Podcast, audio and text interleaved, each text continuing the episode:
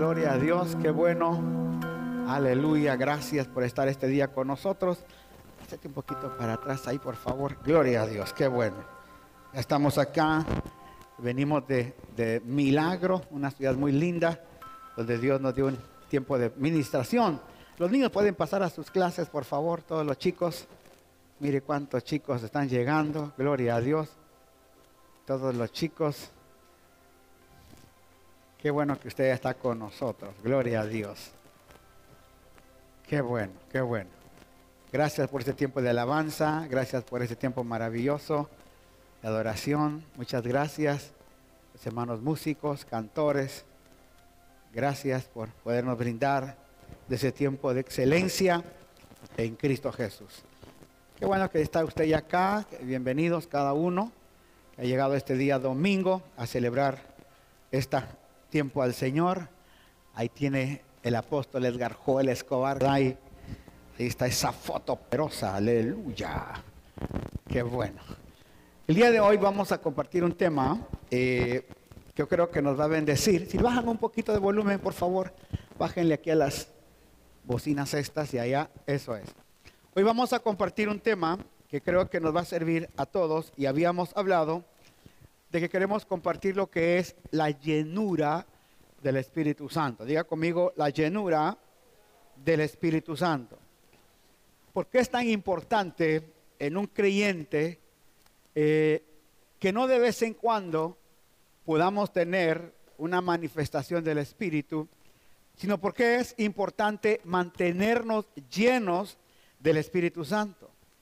Porque es tan importante que nosotros podamos participar no solamente de la naturaleza divina que es en Cristo Jesús, sino que también entendamos que esa naturaleza divina es la que nos dio la puerta y nos abrió ese camino a poder tener la llenura del Espíritu Santo. La Biblia dice que nadie puede llamar al Señor Señor si el Espíritu de Cristo no está en él. Nadie puede, hermano, llenarse de la vida del Espíritu si el Espíritu de Cristo no está en él. O sea que no podemos separar a, ninguno de los tres. Al contrario, tenemos que entender que cuando estamos llenos de Cristo es porque estamos llenos de su Espíritu Santo también. No sé cuántos dicen amén. ¿Para qué Dios dio el privilegio y para qué eh, era tan importante que el Espíritu Santo viniera? Cuando usted lee, por ejemplo, en el Génesis capítulo 1, verso 2, dice que la tierra estaba, ¿cómo estaba la tierra? Pero había algo que lo mantenía, había algo que mantenía el desorden. ¿Qué era eso? Dice el Espíritu Santo, ¿qué hacía? Se movía, hermano, en medio de todo ese caos. En otras palabras, diga conmigo, no hay caos. Dígalo con fuerza, no hay caos que Dios no tenga control. Quizás, quizás usted cree que su vida es un caos, no se preocupe, el Espíritu Santo tiene control de eso. ¿Cuántos dicen amén? El Espíritu Santo tiene control. Uno, uno, cree que Dios tal vez está ocupado en cualquier cosa y que no, no, no. Él dice que el Espíritu Santo tenía el control de ese caos. De tal manera que ahí es donde empezamos a ver la primera palabra del Espíritu Santo. Ahí es donde empezamos a notar que hay Espíritu Santo. En algunas otras eh, versiones de la Biblia dice, el Espíritu Santo incubaba, oiga, sobre la faz de las aguas. La palabra incubar es, hermano, tapar, estar preparando algo que iba a venir. Es como cuando, por ejemplo, usted pone un, un, huevo y lo pone a incubar, ya sea dentro de una gallina, lo pone a incubar en un, en un foco, está incubando algo. Y eso es lo que realmente se estaba incubando, algo poderoso que Dios estaba por hacer en la tierra. Cuando vemos durante todo eh, el Génesis, vemos también que dice que el Espíritu Santo, el Espíritu de Dios, hermano, hablaba con el hombre. Es decir, que el, el Espíritu Santo descendía al huerto, se movía en el huerto y ese Espíritu le hablaba al Espíritu del hombre. ¿Por qué? Porque el hombre todavía no era materia. Día conmigo, el hombre no era materia. El hombre era espíritu. Porque tenían que hacerlo a imagen del Hijo. Y el Hijo es espíritu. Así que cuando hicieron al, al hombre en la tierra, lo hicieron espiritual. para que ese espíritu tuviera, hermano, la vida, el zoe de Dios, el aliento de Dios. Cuando el Espíritu Santo, hermano, se movía en, el hombre y todo, y todo esto, y de repente llega el pecado, Satanás utilizando a una serpiente hace que el hombre peca. Lo que el hombre perdió fue la comunión espiritual. Diga conmigo, el hombre perdió la comunión espiritual con el Padre. Así que el hombre se quedó solamente un ser almático, es decir, su cuerpo y su alma eran los únicos que tenían unión. Para que, para que se volviera a unir más, el ser espiritual con el ser natural, tenía que haber algo que uniera a, esto, a, a estos dos grupos. Es decir, aquí estaba el hombre apartado de Dios, aquí estaba el hombre lleno de pecado y aquí estaba la misma presencia de Dios. Aquí estaba el Espíritu de Dios, el Espíritu Santo, la divinidad, pero había que hacer un puente entre estos dos.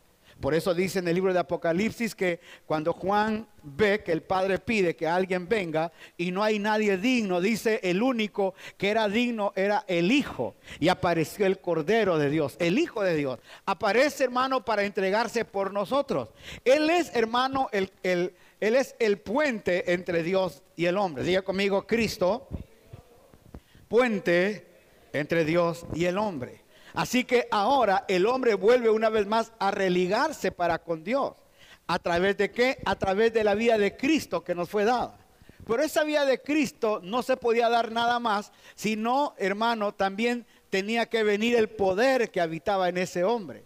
Es decir, cuando Adán y Eva, el varón y mujer, habitaban en el huerto, ambos tenían la esencia divina de Dios y ambos, diga conmigo, ambos tenían el poder de Dios. ¿Qué tenían? Hermano, tenían el poder de Dios, ambos. O sea que en eso había, hermano, una gloria tremenda. Cuando el hombre sale del huerto y el hombre, eh, le vuelvo a repetir, tiene el pecado, el hombre pierde esa esencia divina. El hombre empieza a perder su naturaleza, empieza a perder esa gracia, empieza a perder, hermano, lo que le habían entregado. Pero para eso era necesario que viniera el Hijo del Hombre. ¿Cuántos dicen amén? Cuando aparece el Hijo del Hombre, Jesús, un ser hermano natural, que estaban asustados porque si usted mira aquí a este jovencito que está grabando, aleluya, eh, así era Jesús. Natural. No aparentaba absolutamente nada. Mira al vecino que tiene la pared y véalo. Así era Jesús. Un ser natural. Así como Manuelita, ¿ya vio cómo es esto? Así era Jesús, un ser natural. Pero lo que a él, diga conmigo, lo que a él lo poseía, lo que él tenía, esa naturaleza de Dios que él tenía, era la naturaleza, hermanos, del Espíritu. Por eso es que cuando usted mira que Jesús va, hermano, camino al bautismo de agua y lo mira su, eh, su primo, dice, he ahí el Cordero de Dios que quita el pecado del mundo. A él oíd.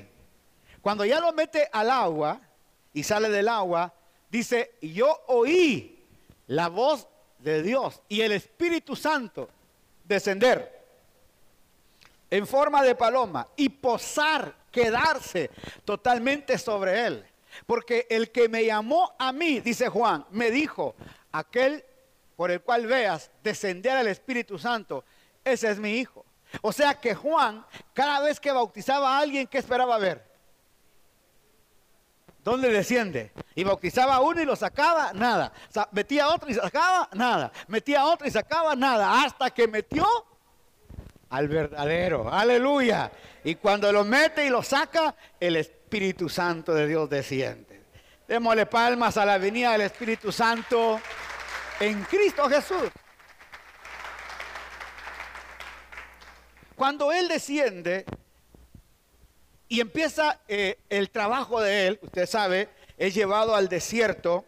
En el desierto, hermano, eh, fue eh, probado, tentado, dice la palabra, llevó la tentación.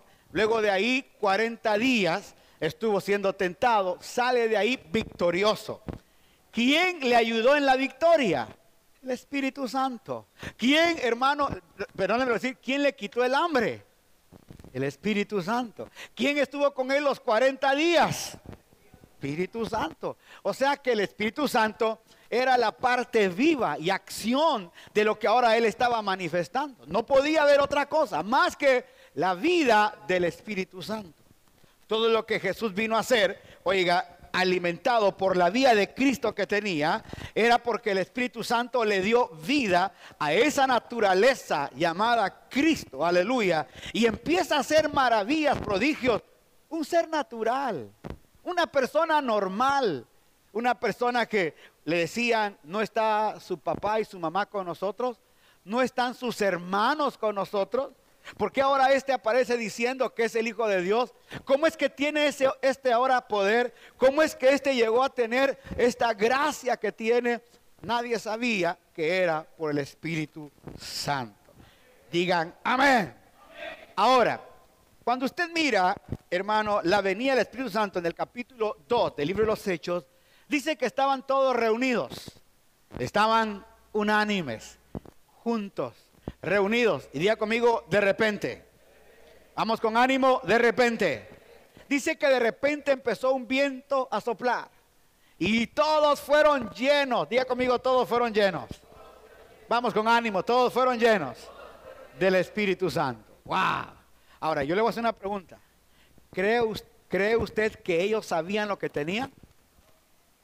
¿Cree usted que ellos sabían lo que estaba pasando? Definitivamente no. Cuando usted lee en la Biblia, ahora usted, ah, el Espíritu Santo. Pero cuando usted llega, imagínese usted estar en una reunión, hermano, donde ya muchos se han ido porque dicen, ¿qué vamos a esperar? ¿Qué vamos a estar haciendo todo este rollo? Pero de repente, diga conmigo, de repente, empiezan a ver que un viento, un viento que es que como aquí imagínense, solo tenemos los aires y de repente hay un viento anormal. No hay ventiladores. No hay ventiladores. Este, esos aires no dan aire como para que le vuelen a usted el pelo, ¿verdad? Y de repente empieza un, un viento, hermano. No, pues. Cualquiera empieza a decir qué está sucediendo. Y cuando eso empezó a pasar, dice la palabra, hermano, que día conmigo todos. Con ánimo, todos. ¿Cuántos? Fueron llenos del Espíritu Santo. Ahora, quiero que entienda esto y por eso quiero hacer esta reseña. Luego le vamos a leer el texto. La reseña es, ¿cree usted? En, primer lugar, vea esto. No había Biblia. Porque solo estamos hablando que estaba el Antiguo Testamento. Estaban los libros del Génesis, Éxodo, Levítico, Deuteronomio, hermano, pero no estaban Mateo, Marcos, Lucas, Juan hechos. No había esa parte. Usted, uno tiene la idea, y cuando yo le, empecé a leer la Biblia, y, yo me empecé a pensar, wow, qué lindo es haber estado ahí, pero no había Biblia. Empezaban a escribirla. Solo, oiga, 400 años antes no había habido una voz profética en todo Israel. 400 años de silencio. Aparece un ángel hablándole a, un hombre. Luego un ángel se le aparece a una mujer. La gente empieza a asustarse. ¿Qué clase de manifestaciones eran estas? De repente, hermano, aparece Jesús. De repente empieza a caminar por las aguas. ¿Se puede imaginar cómo estaría eso? Que de repente alguien de ustedes se atraviese de aquí del malecón, hermano, caminando a Durán. ¿Y qué le importa la aerovía? Y que la gente llegue allá, hermano, y que haya gente esperándolo para que empecemos a sanar a toda esa gente. ¿Se puede imaginar cómo haber sido eso? ¿Cómo haber estado toda esa gente? No vaya a pensar que la gente estaba, hermano, eh, normalita, no, eso estaban asustados. Y de repente, hermano, empieza un viento recio sobre una casa, les cae el Espíritu Santo y ellos no sabían. Y cuando empiezan a salir a la calle, empiezan a hacer las manifestaciones que Jesús había hecho, porque Él les dijo mayores cosas de las que yo hice, harán ustedes porque yo voy al Padre. Ahora, ¿para qué? Oiga, ¿para qué? Llegara el Espíritu Santo a ser tomado en cuenta en la iglesia como persona, pasaron 600 años. No sé si me entendió eso. Para que el Espíritu Santo, para que los teólogos, los doctores en teología, pudieran, hermano, entender En el primer concilio, se me olvidó cómo fue ese concilio, el nombre de este concilio. En el primer concilio, no, otro. De Trenton fue otro, no sé si es el de Trenton o es el anterior. Pero en el primer concilio, ellos dijeron que Cristo era de la misma esencia del Padre. Y entonces reconocieron la deidad de Jesús como Cristo, como Dios. Fue la, iglesia, tuvo que establecer eso. Cuando usted lo lee en la Biblia dice que fácil, pero cuando ellos tuvieron que empezar a discernir, segundo punto, había muchos libros circulando en el ambiente. Y un grupo de hombres tuvo que tomar la decisión de saber qué libros iban, hermano, a ser los que eh, el nuevo canon bíblico. Tenían que establecer un canon. Estaba el Evangelio de María Magdalena, el Evangelio de Tomás, el Evangelio de Judas y habían otro montón de evangelios, en, hermano, en el camino. Así que los hombres que se reunieron tuvieron que decir, ¿y qué evangelios vamos a poner? ¿Cómo vamos a organizar la Biblia? Porque habían libros, así que se reunieron y ellos pusieron ciertos parámetros para establecer cómo se iba a hacer esos libros. Luego de que establecieron los parámetros, empezaron a poner los libros según ellos entendían que iban a ser puestos. Porque el primer libro que se escribió, o el primer libro que empezó a circular, fue la carta de Primera Tesalonicenses. Esa carta a los tesalonicenses fue la primera carta que fue, hermano, leída en las iglesias. Mateo, Marco, Lucas y Juan llegaron casi en el año 90 después de Cristo. O sea que habían pasado 90 años y las cartas de Mateo, Marco, Lucas y Juan empezaron a circular. El libro de los hechos no circuló, hermano, sino hasta después de todo este tiempo. ¿Por qué? Porque el libro de los hechos es una recopilación de todas las acciones de los hombres de Dios de Esteban, hermano, de Felipe, de Pablo, de Pedro, a toda, hermano, esa, esa historia que Dios bendiga al hermano Lucas que la escribió. Él fue hermano el escribiente, más o menos para el año 60 que fue decapitado eh, Pablo y luego, oiga, y luego termina de escribir Lucas esas cartas y luego, hermano, Lucas se convierte en un evangelista y cuando el Lucas va a predicar a Grecia, lo tiran de un cuarto piso. Esa era la muerte que le daban a ellos. Los subían a cuatro pisos y luego los tiraban. Si quedaban vivos, los apedreaban hasta matarlos por anunciar el bendito evangelio de Cristo. ¿Se puede imaginar usted? ¿Algunos de ustedes lo han apedreado aquí? Levante la mano al que lo han apedreado, así ponemos un ejemplo hoy. Si no, vamos a ir a conseguir unas cuantas piedras y vamos a ver si a Manuelito la pedríamos hoy aquí. Mire, hermano, ya, ya se ha fijado usted cómo se siente. Ay, me están persiguiendo mi mujer. Mi mujer me está diciendo que ore y que ayune, religiosa, carnal. Hasta ahorita no han tirado piedras a usted. Hasta ahorita la iglesia ha estado, mire, hasta ahorita la iglesia la ha pasado bien. Esta iglesia primera, hermano, estos primeros hombres les dieron palo, hermano. Por eso Pablo dice, creo en su segunda carta, hermano, que él estuvo en naufragios. Tres veces le dieron 40 azotes menos uno. Estuvo en camina de ladrones. Estuvo en naufragios. Dice que estuvo, hermano. Eh, todo lo que Pablo, oiga, lo que Pablo relata de su vida, uno dice, uno no le ha pasado nada. Le invitamos al culto y se enoja. Vamos a ayunar y a orar y se enoja. Come on. Pero oiga, esta gente empezó a hacer, diga conmigo, que la vida del Espíritu. Vamos una vez más, diga, esta gente hizo que la vida del Espíritu cobrara vida. ¿Qué hizo esta gente? Es que el Espíritu Santo no se puede mover en vida. Oiga, el Espíritu Santo no se puede mover en la tierra si no hay vidas que lo inviten a habitar a Él. ver si me está entendiendo. O sea, el Espíritu Santo está, hermano, diciendo, ustedes dicen qué quieren que haga. Entonces, cuando ya después de 400 años, 500 años, se empezaron a ver que el Espíritu Santo sí era de la misma esencia, entonces las iglesias empezaron a darle vida al Espíritu Santo. Porque anteriormente no habían iglesias pentecostales, no habían iglesias, hermanos, que adoraran al Espíritu Santo. De tal manera que para el año 600 empiezan los primeros avivamientos en la tierra de lo que iba a ser, hermano, el gran avivamiento del Espíritu Santo. Luego empieza, hermano, para no ir muy atrás, en el año de 1906 al 8, se hizo un gran avivamiento aquí en la calle Azusa, en California. Ese avivamiento hizo que muchos misioneros salieran a las calles, hermano, a evangelizar, a predicar. Ese avivamiento de la calle Azusa, hermano, levantó la asamblea de Dios, imagínese usted. De ese avivamiento nace la asamblea de Dios.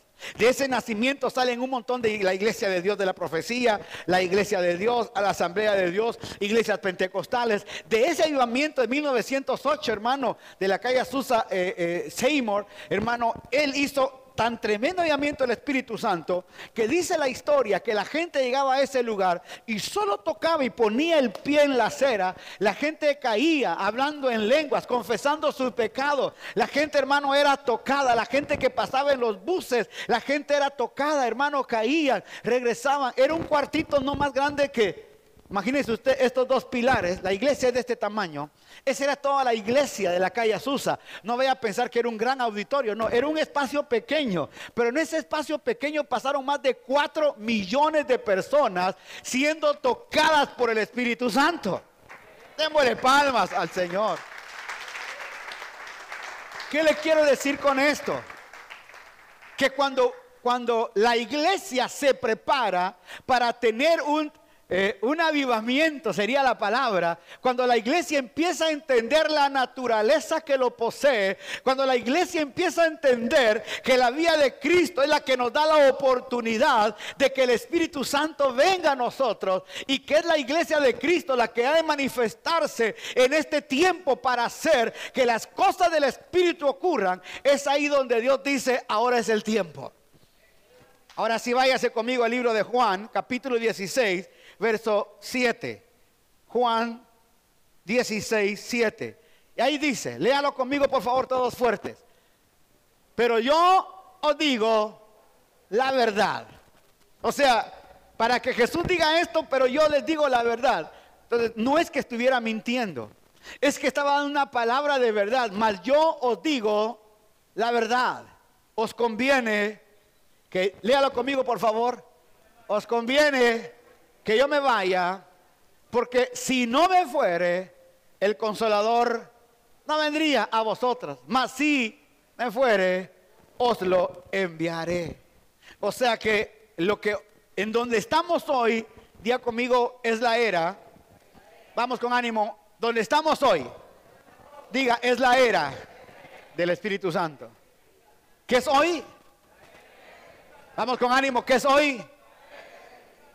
Wow, o sea, para que Jesús el Cristo diga, a ustedes les conviene que yo me vaya. Wow. Porque si yo no me voy, el Espíritu Santo no viene. Y a ustedes les conviene que Él venga. ¿Por qué? Porque ahora íbamos a entender que la vía del Espíritu es mucho más que solamente aplaudir, que solamente danzar. Diga conmigo, es una vida llena de Él. Aleluya. Es una vida llena del Espíritu Santo. Por, eso es que yo quise hacer esta, eh, esta introducción para llegar al punto el día de hoy. Porque es necesario que la iglesia de Cristo pueda ser llena del Espíritu Santo. ¿Acaso, hermano, eh, no tenemos la vida de Cristo? Sí. Tenemos su naturaleza, tenemos su vida. Tenemos su mente, dice la palabra que tenemos su mente, aleluya. Tenemos sus palabras. Pero para que esta vía de Cristo pueda manifestarse, necesita, hermano, la llenura del Espíritu Santo. Para que realmente una iglesia, diga conmigo, una iglesia llena. Vamos con ánimo, una iglesia llena hará estragos en cualquier lugar. La Biblia dice, y pondrán sus manos sobre los enfermos y ellos en mi nombre echarán fuera y ellos se van a tener que beberán cosa mortífera y no les va a dañar. Ahora, cuando Jesús soltó estas palabras, ¿era solamente para el grupo que estaba o para la iglesia que vendría? Ustedes harán mayores cosas que yo. Les conviene que yo ya no esté porque yo solo puedo estar con 12. Le di de comer a cinco mil. Pero cuando venga el Espíritu Santo, aleluya, Él hará una entrada gloriosa. Él hará una entrada maravillosa. Tanto así que más de 120 van a ser llenos del Espíritu Santo. Esos 120 van a empezar a llenar el mundo de la vida de Cristo. Si no hubiera sido por esos 120, el Evangelio no hubiera llegado hasta acá. Si no hubiera sido por esos 120 hermanos que empezaron a hacer, mire, yo le hago una pregunta, ¿a quién de aquí no le gustaría haber sido Felipe? Vamos, solo uno, dos, tres. Hermano, ¿a quién no le hubiera gustado ser Esteban? Imagínese, hermano. Ahora, ¿y por qué, le tiraron piedras? Dice que cuando empezó a predicar, ¡wow! Así como le brilla a usted hoy. Imagínese, el rostro de Esteban brillando. ¡Wow! Imagínense a Felipe, dice que estaba en tremenda campaña, la ciudad estaba alegre, el espíritu lo lleva al desierto, el hombre llega al desierto y cuando está en el desierto, oiga, pasa un eunuco, lo bautiza, lo mete al agua y cuando salen del agua, ya se llevaron a Felipe. Ah, hermano, y dice que aparecían nosotros y empezó a predicar. Hermano, qué experiencia. Esas son las poquitas que estamos viendo. ¿Qué experiencias ha de haber tenido esa iglesia? ¿Qué experiencias? Ahora, yo, quiero hacerle esto, esta mención. Por favor, entiéndame esto. Yo no sé cuántos de ustedes anhelan esa vida, esa vida plena en Cristo Jesús. Porque, hermano, tiene que ser una vida normal, debe de ser normal.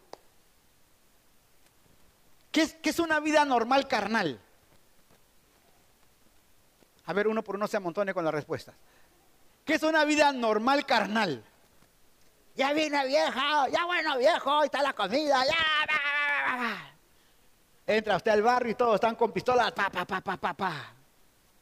¿Qué Mire, estamos hablando hoy de, de, los presos, estamos hablando de que el sur, el no sé dónde, que los lagartos, que los tigres, que los no sé cuántos. Wow, hermano, ¿se puede imaginar qué es la vida normal para ellos? Entonces, usted no le puede, no le puede pedir a esa gente que haga cosas buenas, porque la naturaleza que ellos tienen, ¿cuál es? Ahora, ¿cuál es una naturaleza espiritual? ¿Cómo debería ser una, una ¿Cómo debe ser una persona con la naturaleza de Cristo y la llenura del Espíritu Santo?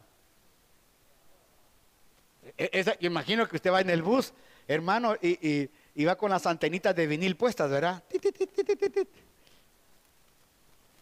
Y va, hermano, oiga, yo pienso esto, que uno se vuelve muy sensible a la vida del Espíritu. Y se vuelve sensible a la necesidad de la gente. Y uno empieza a ver un enfermo y quiere sanarlo. Y mira un endemoniado y quiere liberarlo. Y usted tiene una palabra para la gente.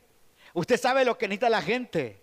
En los avivamientos que han venido a la tierra, en los avivamientos que han, oiga, que Dios ha permitido que ocurran en las naciones, han habido avivamientos, hermanos, donde naciones enteras han caído a los pies de Jesucristo. Es tanta la gloria de Dios, hermano, que hacen cola la gente para llevar a sus enfermos, para que un, grupo de hombres, de mujeres, solo pongan sus manos y haya sanidad. Perdóneme que diga esto, nosotros lo vivimos en California. Yo no sabía, quiero, quiero contarle esto, yo no sabía de esa vida, yo no sabía de esa vida. Y le estoy hablando a usted honestamente, yo no sabía de esa vida. Y fuimos con mi esposa, oiga, a un, a un evento de, del hermano eh, Billy, ¿cómo se llama este? No, el, otro. Eh, ben, Ahorita me acordé por México. Hey, Benihin. Entonces, llegamos a ese lugar. Yo, yo, iba, hermano, así como correctamente, a ver qué rollo, qué onda aquí, qué pasa aquí. Cuando de repente, hermano, empiezo a ver que gente empiezan a meter en camillas, en silla de ruedas y un montón de gente a caminar. Y de repente empiezo a ver que se bajan de, los lugares gente a orar por ellos. De los graderíos baja gente a orar por ellos. Y cuando están orando por ellos, se empieza a levantar la gente. Y no, no había llegado el pastor todavía, el hermano, el evangelista, no había llegado. Entonces cuando de repente están todos esos ahí gritando y saltando, de repente se oye el, piano suavemente, el, siempre el que él tocaba, aleluya, aleluya. Y hermano, en un instante el ambiente cambia. Empieza hermano una, una adoración. Mire, yo estaba asustado, agarrado de la silla. ¿Qué es esto? ¿Qué está pasando? Y empiezo a sentir, hermano, unas ganas de llorar. Y empiezo a llorar y digo, Señor, perdóname. Y empieza la gente a adorar y a hablar en lenguas. Y cuando abrimos los ojos ya está en la tarima el hombre de Dios y empieza a decir, toca, ¿verdad? Toca, toca. La gente a caer, a llorar, a pegar de gritos. Algunos le llaman, hermano, emoción, lo que quieran llamarle. Lo que yo quiero decirles es que cuando a mí me pasó, hermano, yo lo que yo, lo que yo más tenía era duda. Porque dije, ¿cómo es esto? Porque como nunca lo había vivido, oiga, y no era mi naturaleza normal estar en ese ambiente, por eso es que a usted se le hace difícil comprenderlo. una persona que vive en el pecado, en el mundo, para él es normal, hermano, robar, asesinar, es normal. Imagínense, quitarle la cabeza a una persona en la cárcel, tener el corazón en la mano partir hermano a la persona. O sea, para que esta gente haga eso, ¿qué hay aquí adentro? Sí, una naturaleza carnal. Es, no, oiga, es lo más normal para ellos hacer eso. Entonces debemos de estar en el otro extremo. Ver que la vida del Espíritu es normal en los hijos de Dios, aleluya. Que la vida llena del Espíritu debe de ser normal para nosotros, los hijos de Dios. Tiene que entenderse eso. Y tiene usted que mirarse al espejo cada día y decirle, Señor, este no es el verdadero ser que está aquí. El verdadero es el que está lleno del Espíritu Santo. Aleluya. La naturaleza de Cristo que me habita. Abre la oportunidad para que la vida del Espíritu Santo me llene completo. Hemos entendido que la llenura es algo que viene y se va. Y luego yo empiezo lleno, lleno, lleno. No. La vida llena del Espíritu es algo que viene y se queda para siempre. Pero oiga, ojo, dice, no contristéis. No contristéis. ¿A quién? Ah, o sea que, diga conmigo, el Espíritu Santo nunca se va de mí. Dígalo fuerte, el Espíritu Santo no se va de mí, pero puede contristarse. ¿Cómo lo contristamos? Con tus actitudes, con tus acciones. Entonces hay que, por eso Pablo le dice a Timoteo, aviva. ¿Qué le dice? Aviva el fuego que hay en ti. Avívalo. ¿Qué te pasa, Timoteo? ¿Estás bien aguado? No, no se lo dijo así, pero se lo pongo yo. ¿Qué te pasa, Timoteo? ¿Estás bien flojo? ¿Qué te pasa? Solo porque te están criticando, solo porque hay luchas, solo porque hay tribulaciones, has perdido el gozo, solo porque esto está pasando, crees que has, bajado la guardia. No, aviva el fuego del Espíritu que está dentro de ti, que fue puesto, aleluya, por las manos del presbiterio. Vamos, Timoteo, avívate. Es tiempo de ver la gloria de Dios.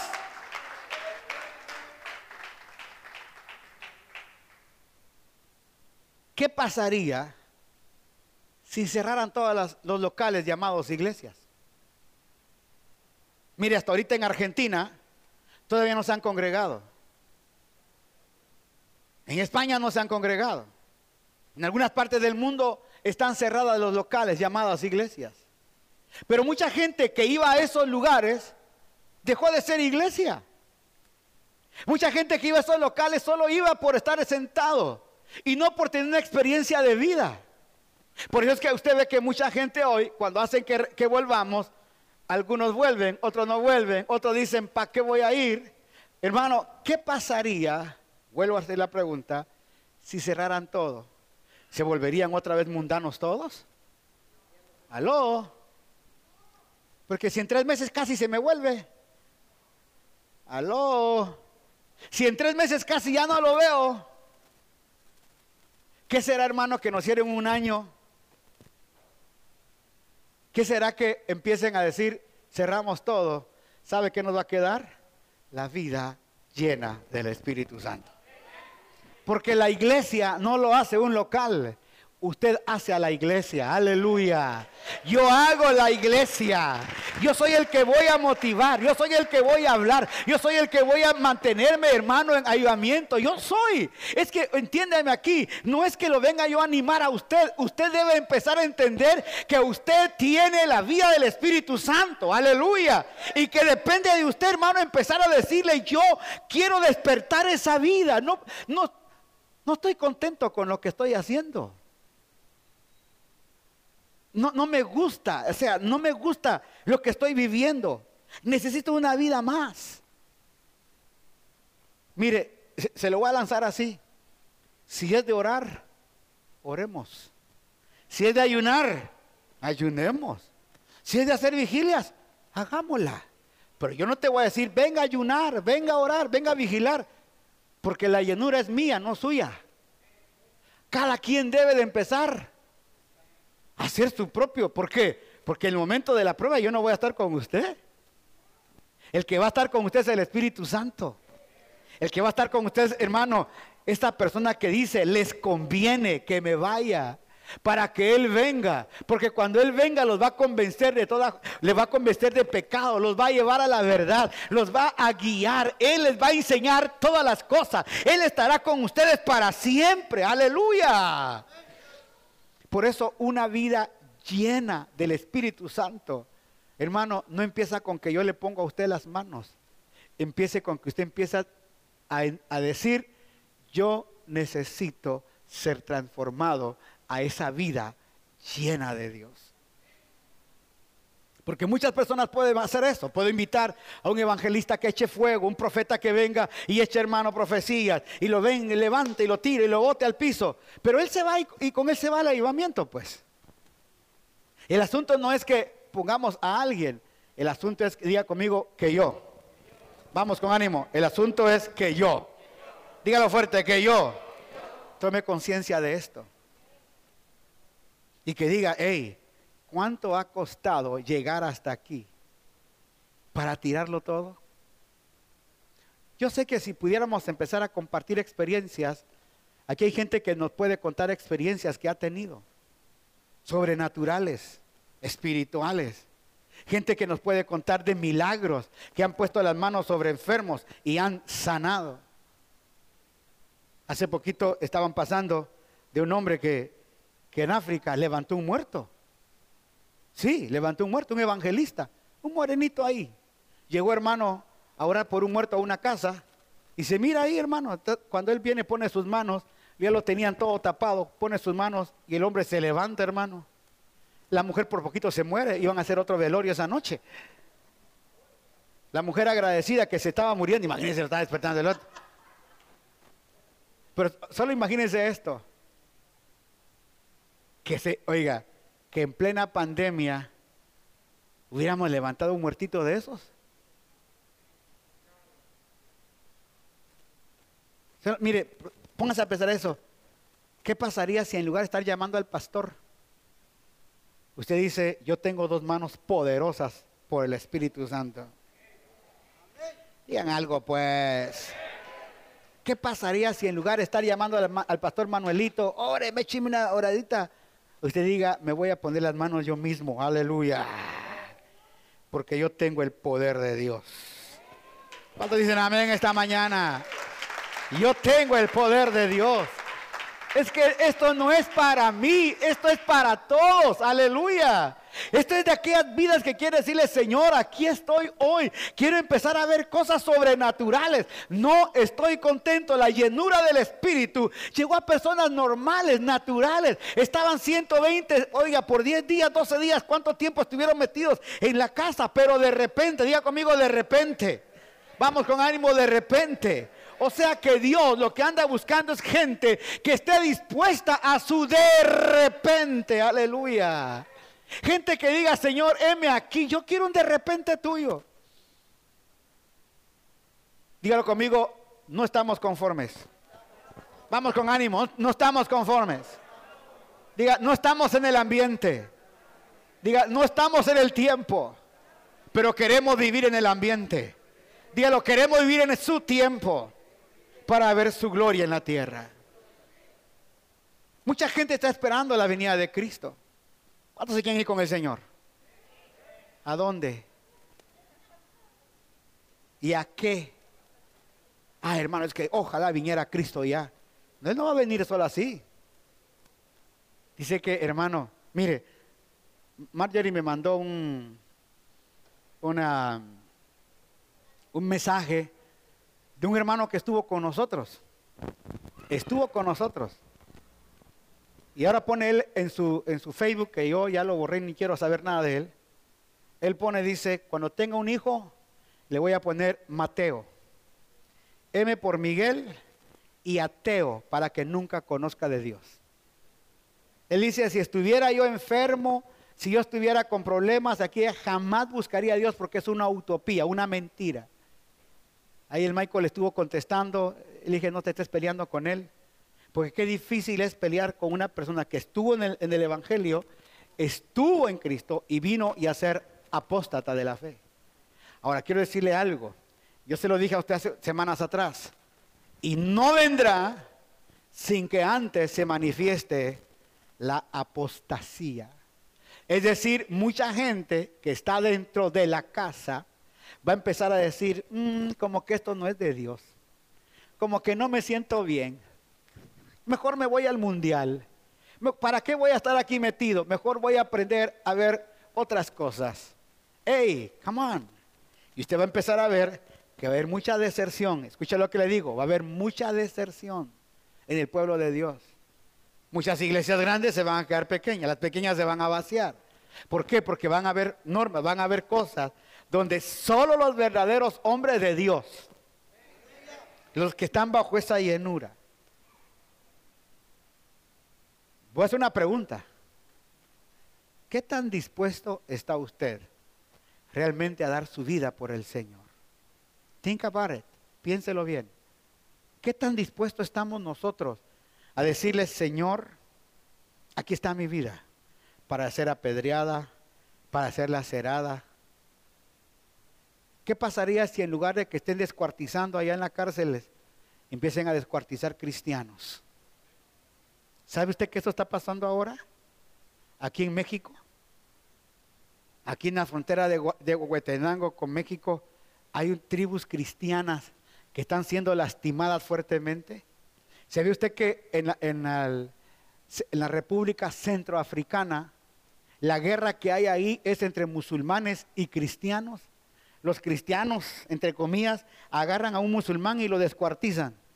Y los, y los musulmanes agarran a un cristiano y lo descuartizan. Todo su problema es, en lugar de empezarles a hablar del amor de Dios y que algo pasaría, pero ¿qué tan, qué, tan dispuestos estamos nosotros como hijos de Dios a un día decir, aquí está mi vida? Porque va a llegar eso, hermano. Dígale a su vecino, te la estás llevando fácil. ¿Sí? Hasta, hasta el culto dormido nos la pasamos. Nos la hemos pasado muy fácil. Pero van a venir momentos que van a ser necesarios de intercesión, de ruego, de súplica, de llenura. Lo que nos va a mantener es la llenura del Espíritu Santo. Para empezar a ver, hermano, su poder y su gracia. ¿Cómo se va a ir una iglesia así como está? ¿Cómo esperamos un levantamiento de una iglesia así como está? Tiene que haber una iglesia gloriosa. ¿Alguien está aquí esta mañana? Tiene que haber una iglesia gloriosa. Vamos. Dice, sin mancha y sin arruga. Ahora, no es que la van a venir a planchar aquí, no. Es que la mancha dice una iglesia sin mancha y en arruga. Es decir, traíamos arrugas para hacernos jóvenes. Veníamos bien manchados y nos están limpiando las ropas para hacernos de Él. Aleluya. Por eso dice sin mancha y sin arruga. Es decir, nos van a ir quitando todas las arrugas que hay del pecado en nosotros. Nos van a ir quitando toda la mancha para presentársela a sí mismo una iglesia gloriosa. Aleluya. Una iglesia gloriosa. Una iglesia gloriosa. Una iglesia llena del Espíritu Santo. Una iglesia, hermano, ataviada para su Señor. Por eso este, este, día, como van a ser varias enseñanzas de esto, quiero empezar a despertar su corazón. Vamos, vamos a despertar nuestro corazón. Levante su mano al cielo. Diga, esta mano es una mano de poder. Diga, una mano de gracia. levante la otra mano. Diga, y estas manos, las dos, y estas manos. Dígalo fuerte, son para echar fuera demonios, para sanar enfermos, para predicar la palabra. Ponga su mano en su boca, diga, esta boca es para soltar palabras de vida, soltar palabras de aliento. Dígalo fuerte, soltar palabras de ánimo. Diga fuerte, soltar la palabra de Dios. ¿Cuántos lo creen? Ahora mueva estos pies, diga estos piecitos. Van a ir a hacer la obra de Dios, aleluya. Estos pies van a ser transformadores. Porque la iglesia no se puede quedar como está. Vamos, dígalo conmigo, la iglesia no puede estar como está. Una vez más fuerte, la iglesia no puede estar como está. Tiene que pasar algo.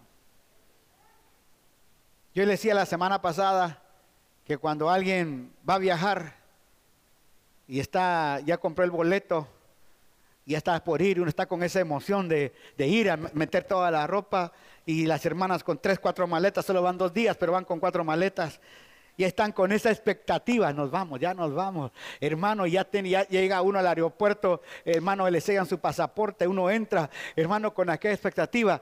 Yo quiero invitarle a que tengamos esa expectativa por la vida de Dios este día empieza usted a crear una expectativa dentro de usted. Aleluya, Señor. Yo quiero empezar a crear esta expectativa de la llenura del Espíritu Santo en mi vida. Aleluya. No voy a dejar que nada ni nadie rompa esta gracia de Dios en mi vida. Voy a empezar a creer tu palabra. Voy a empezar a creer si la Biblia lo dice, yo lo creo. Si la Biblia lo dice, yo lo creo. Si la Biblia lo dice, yo lo creo. Aleluya.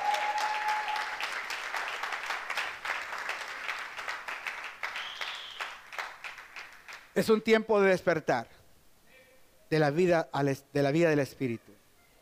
Hemos estado hablando mucho de la naturaleza de Cristo y qué lindo. Pero nos hace falta también ver esa naturaleza en acción. ¿Aló? Qué bueno, usted ya tiene la naturaleza de Cristo. Oh, come on, bien. Ahora, acción.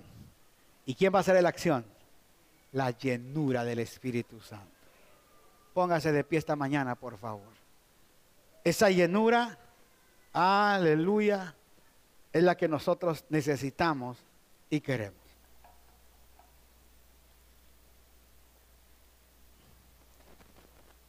Quiero con, tus manos levantadas al cielo, por favor.